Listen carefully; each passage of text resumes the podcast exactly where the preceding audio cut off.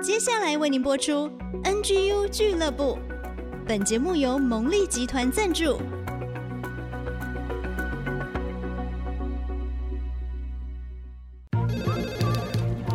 分享职场经验，找寻支持力量。NGU 俱乐部，高美祥、黎元月主持，陪你一起 Never Give Up，点燃永不放弃的热情。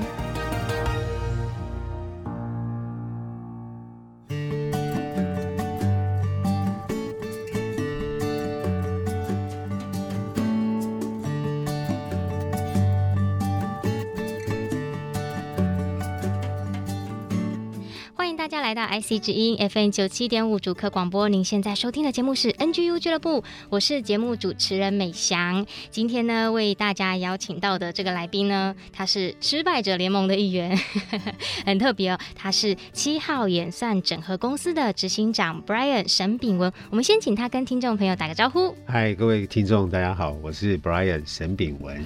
是为什么说他是失败者联盟呢？其实他过去有很丰富的职场经历，可以算是我们。职场人的大前辈、大学长了。那他现在呢，是一个数位转型的顾问。嗯，但是在介绍他这个很重要的工作之前呢，我想先请他来跟我们的年轻人谈一谈，分享一下过去他有哪一些失败经历。那这些经历呢，改变了 Brian 什么地方？可能在过去的一段时间哦，我们从职场上累积了很多的经验，还有人脉。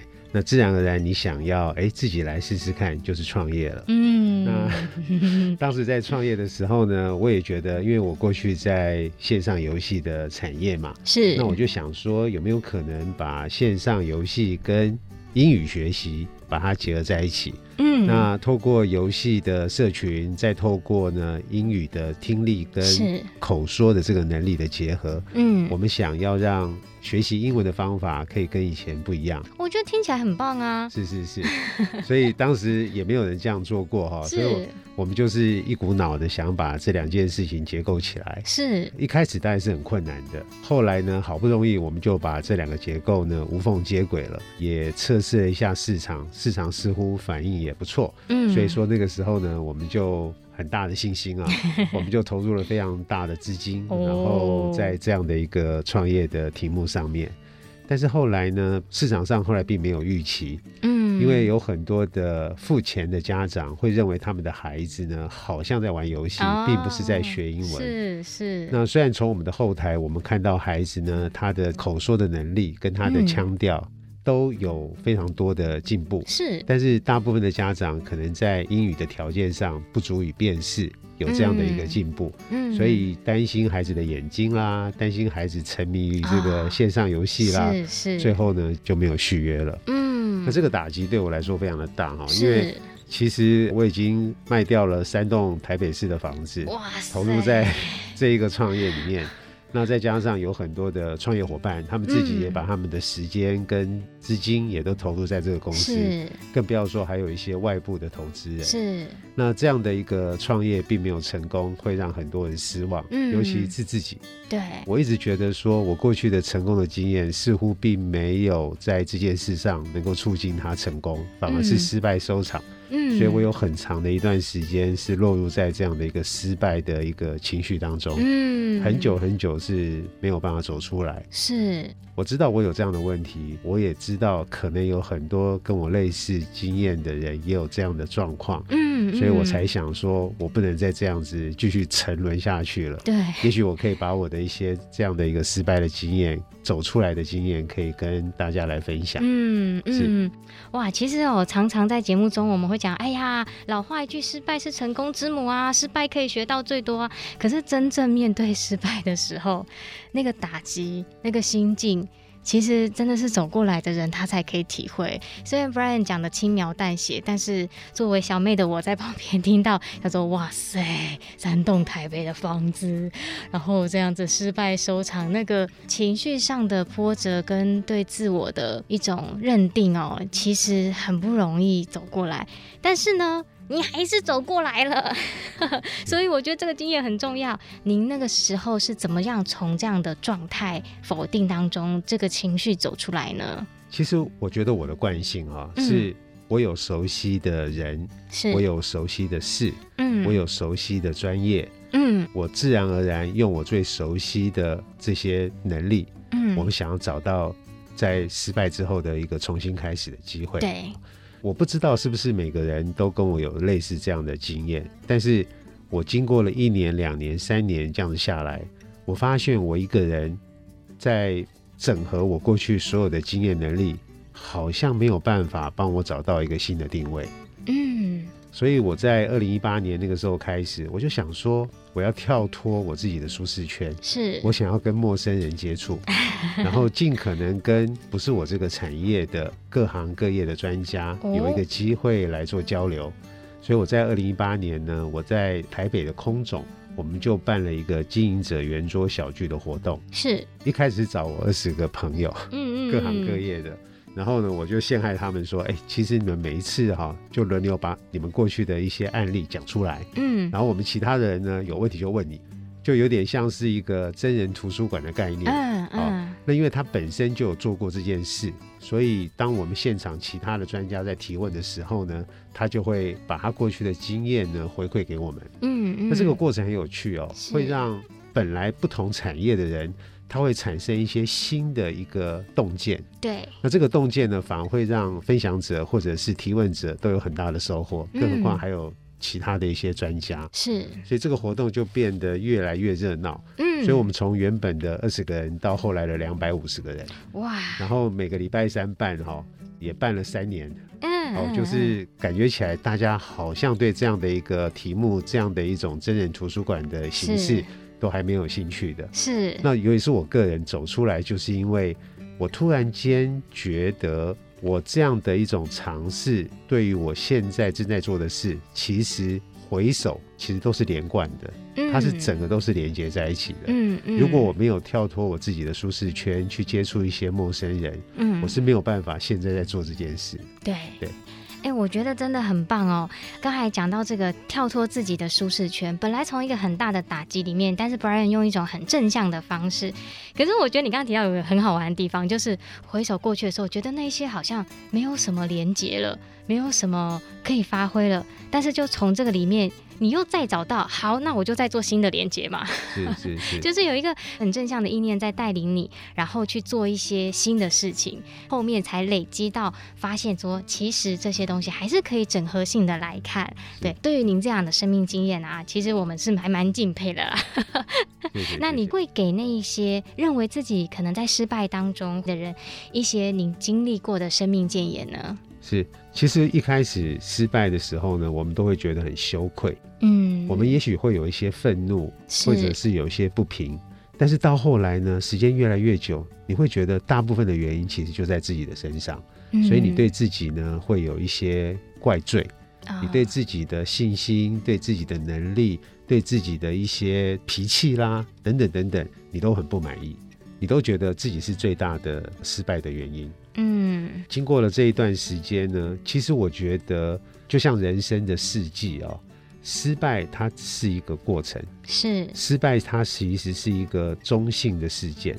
可是我们很多人都好怕失败，对，好，我们好喜欢成功，是。可是如果说春夏秋冬的话，并没有好跟坏。是，只是它是人生，可能每一个人都会面临到某种不同程度的失败或成功。是，所以当今天呢，我面对失败的时候，我觉得应该可以用更中性的角度来看待失败这件事情。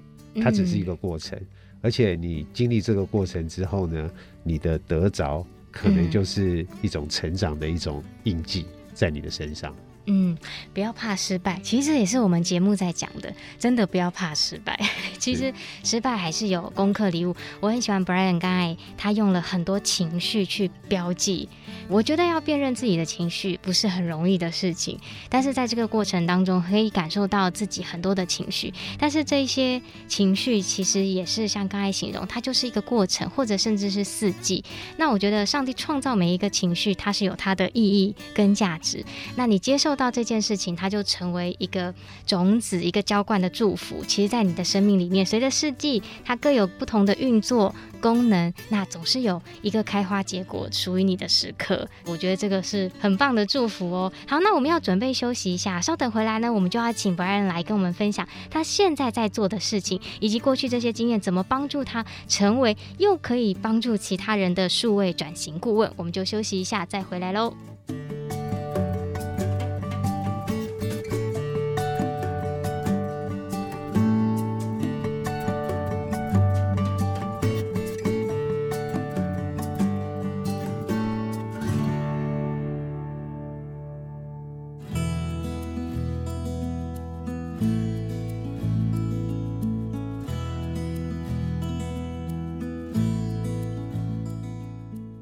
欢迎大家再次回到 IC 之音 FM 九七点五主科广播。您现在收听的节目是 NGU 俱乐部职场年轻人永不放弃 Never Give Up。我是主持人美翔。我们的节目呢是每个礼拜一晚上七点到八点首播，每个礼拜天中午十一点到十二点重播，在 IC 之音的 AOD 随选即播上，还有 Google、Apple Podcast。欢迎大家订阅分享。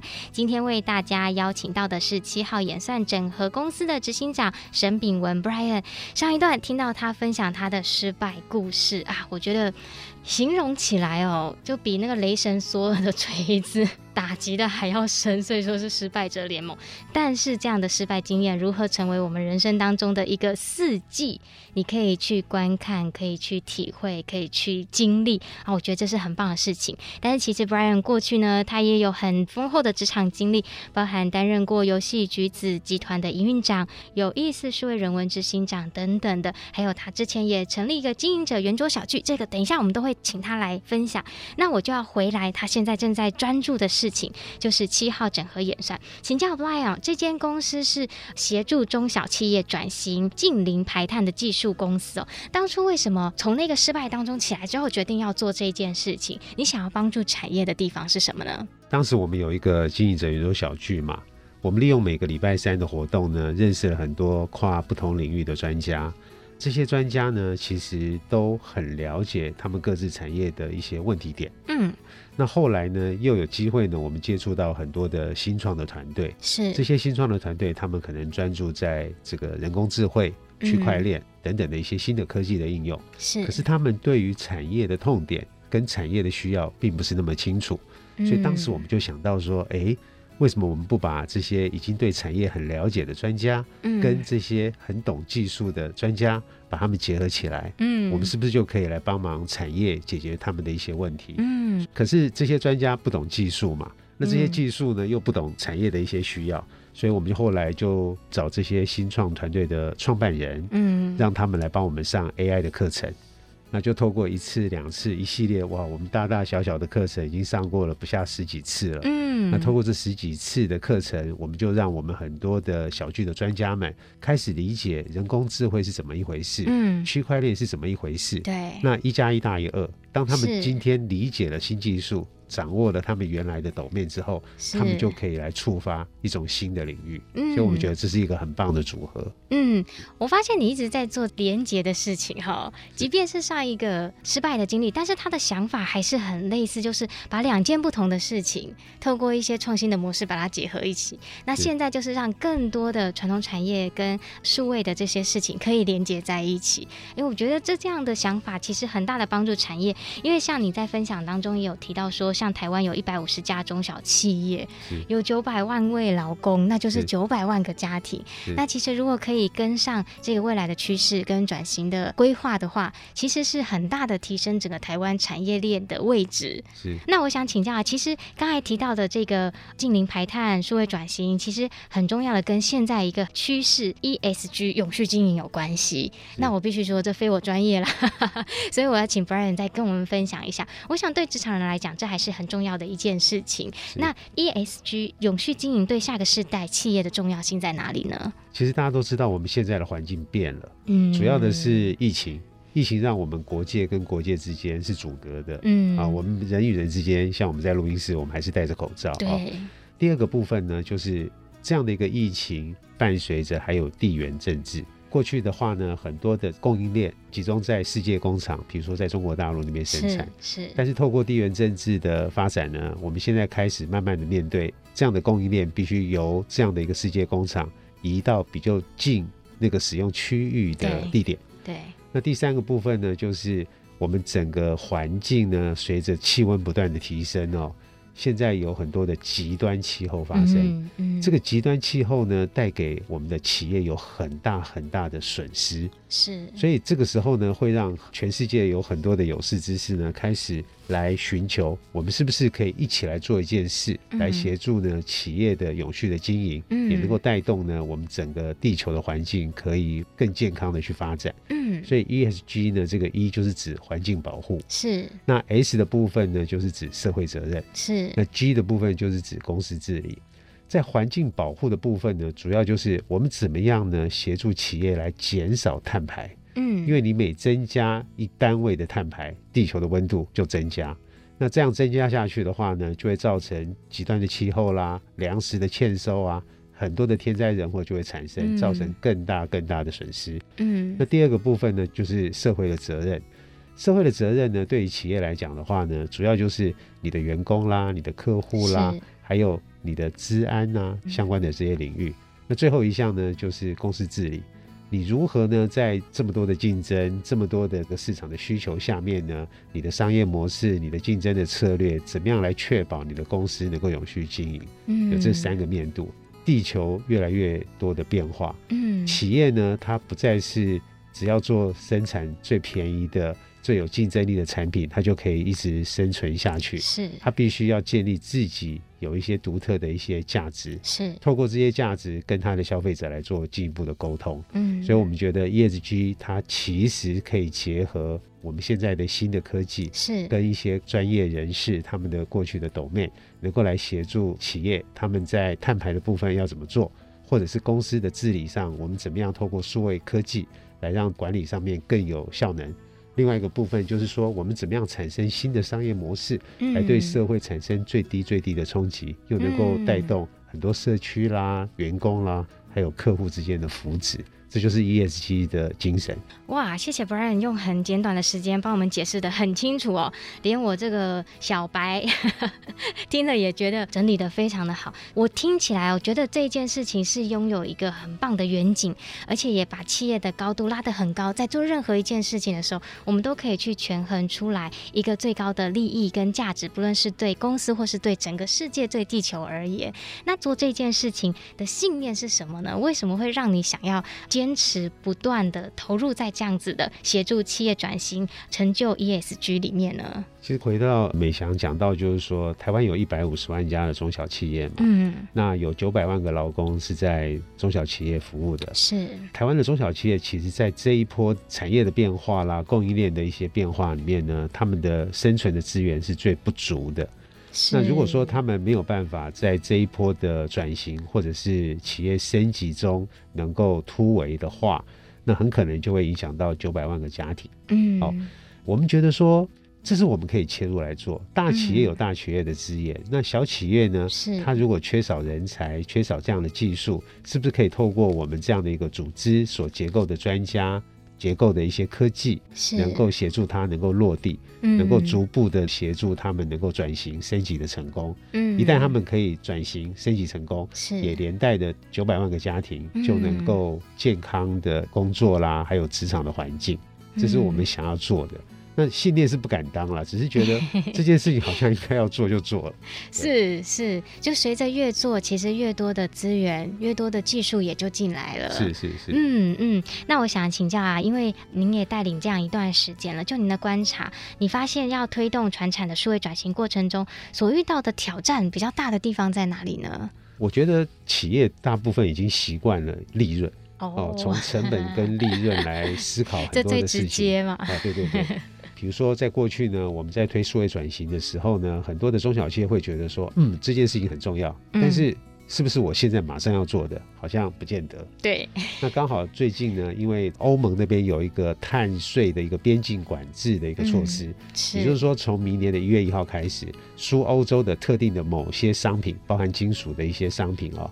它必须附碳排的数据。哦，那这个变成就是中小企业的一种刚需了嘛。嗯，它必须要准备好这些数据，它才有办法顺利的把它的产品出口到欧洲去。嗯那我们就利用这样的一个需求，哎，我们就开始把我们的一些技术啊，把我们的一些 solution 啊，把它带动给中小企业。是，所以我们对中小企业这个阶段的切入，我们还是要第一个，他们是不是真的有这个刚需？是。第二个，他们是不是有这样的一个痛点？嗯、第三个部分呢，他们对于这样的需要呢，是非常高频次的频率的、嗯嗯、要去使用的。是。如果符合这三个条件的话，那我们的一些资源就可以。协助他们来改变他们现在的一些经营或者是生产的一些状况。嗯，哇，我觉得。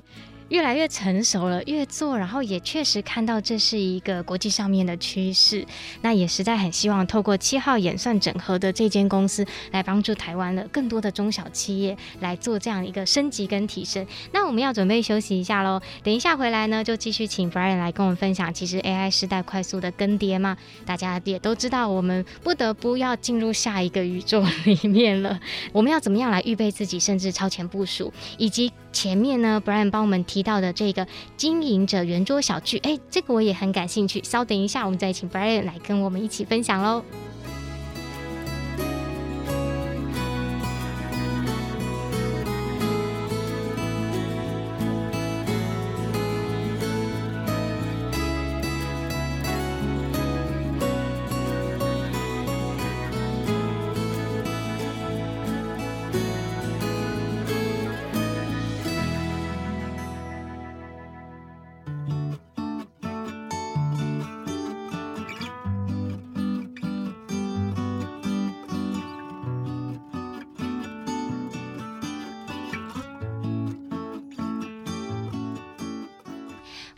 再次回到 IC 之音 FM 九七点五主科广播。您现在收听正在进行的节目是 NGU 俱乐部，我是节目主持人美翔。今天呢，为大家邀请到的是七号演算整合公司的执行长沈炳文 Brian。前两段听他分享自己的失败经历，如何从这个当中再次跳脱他的舒适圈，也成就了他现在在做的这件协助中小企业转型以及近邻台判的服务哦，也提到了关于 ESG 的概念，以及他要做这件事情的想法，如何帮助台湾的中小型企业在这一次的转型上能够大升级哦。我觉得这件事情呢，是可以加惠于很多企业，然后也使整个地球、整个我们所爱的这个环境呢，可以得到更妥善的照顾的一件事情哦。那我也想要接着请教 Brian，现在你在做的事情，其实也很大程度的是跟 AI 在做连接。随着 AI 时代更大幅度、更快速的进展跟更迭，我们到底要怎么跟得上？甚至我们可以超前部署的来预备自己呢？其实 AI 的一些运用哈，已经在我们的生活当中到处都可以看得到的。是，举例来讲，大家的手机哦，你可以去拍静物的模式，或者是远景的模式，或者是一些静态或动态的一些模式。这个模式的背后，就是透过 AI 的演算法协助你。你只要按一下快门，就可以拍出你想要的那样的一种画质。嗯，这就是一个 AI 的应用在这其中。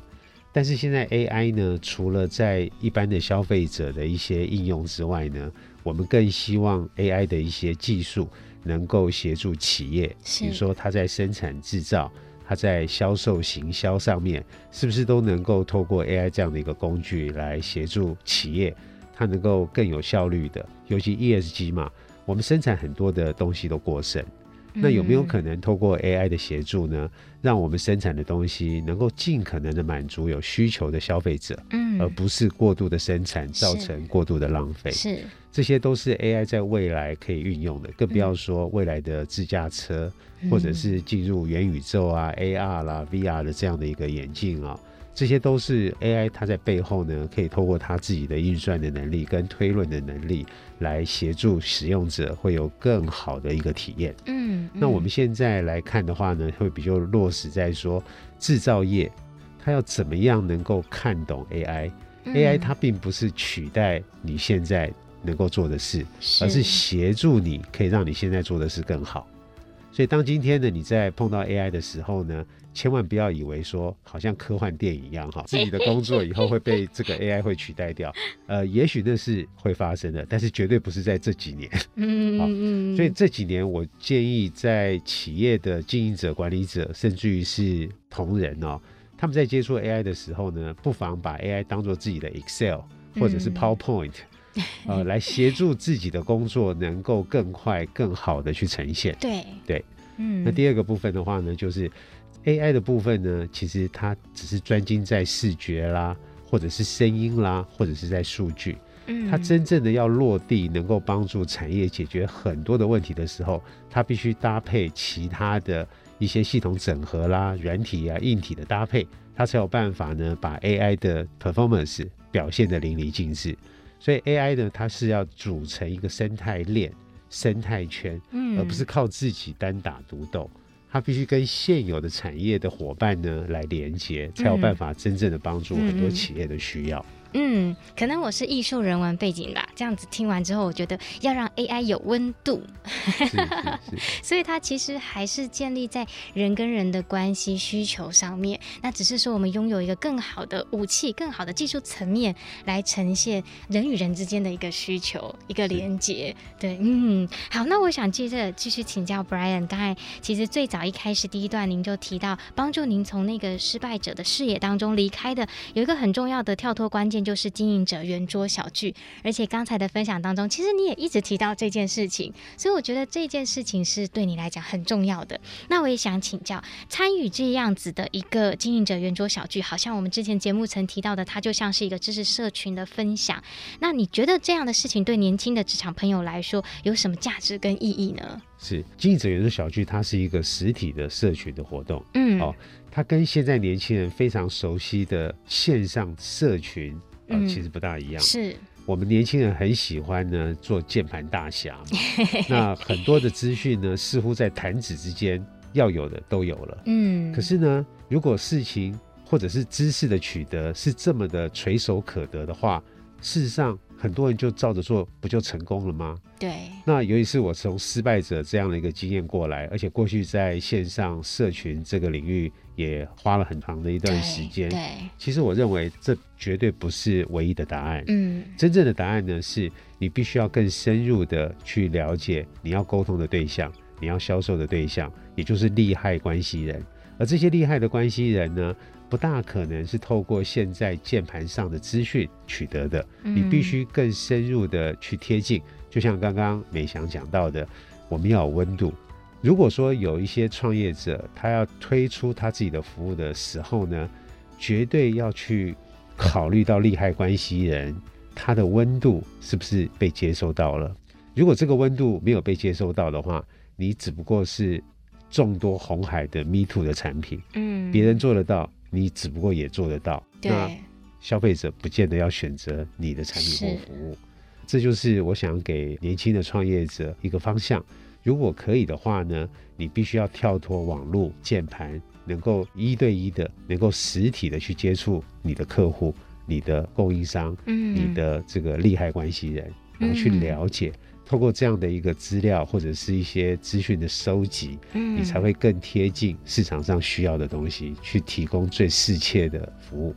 嗯，我想这也是 Brian 他自己在做经营者圆桌小聚这一段时间不短的时间，很密集的跟这么多人，刚才说从二十人到两百五十人的一个，已经不是小聚了，已经是大聚了。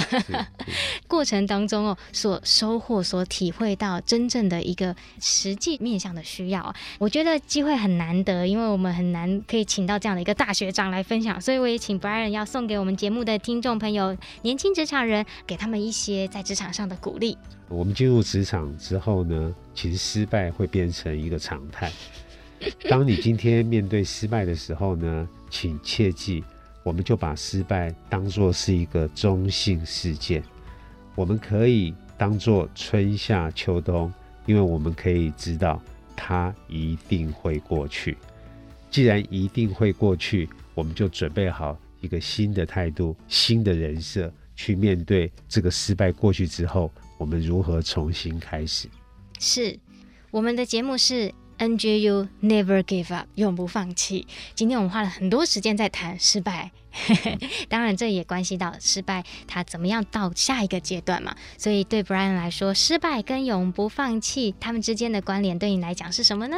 我觉得，也许我是一个基督徒，我们在面对很多的决定的时候呢，我们希望能够透过祷告，让神能够指引我有一个方向。过去我还没有信主之前呢，我相信自己的经验、势力、才能。但是我相信，如果我们信靠一股力量，我们愿意跟随这个力量，而这个力量它很清楚的告诉我们，就去做神他喜悦的事，就去做爱的事情。所以只要符合这是神他对我们所期待的事情，我们就不用担心，也不用害怕去做这件事情就对了。但是过去的话呢，我比较是一个算计型的，我要去把很多东西要算得很清楚。其实反而结果有时候会得到，有时候呢又常常得不到。嗯，所以透过人去算计，也许得不到我们所需要的，但是透过神对你的预备，你反而会得到最丰硕的一些果实，结成很多的好果子。所以在那个时候呢，做你命定当中要去做的事情，失败它就不会是一个问题，而永不放弃也会成为一个自然而然的事情。很棒的分享哦！再次谢谢七号演算整合公司的执行长沈炳文 Brian 来到我们节目当中的精彩分享。谢谢，谢谢主持人美翔，也谢谢大家。好，那我们就休息一下，稍等回来，我们就回到小月姐姐的追剧神器喽。让我们也一起透过看好剧来提升职场竞争力，找回家庭幸福力。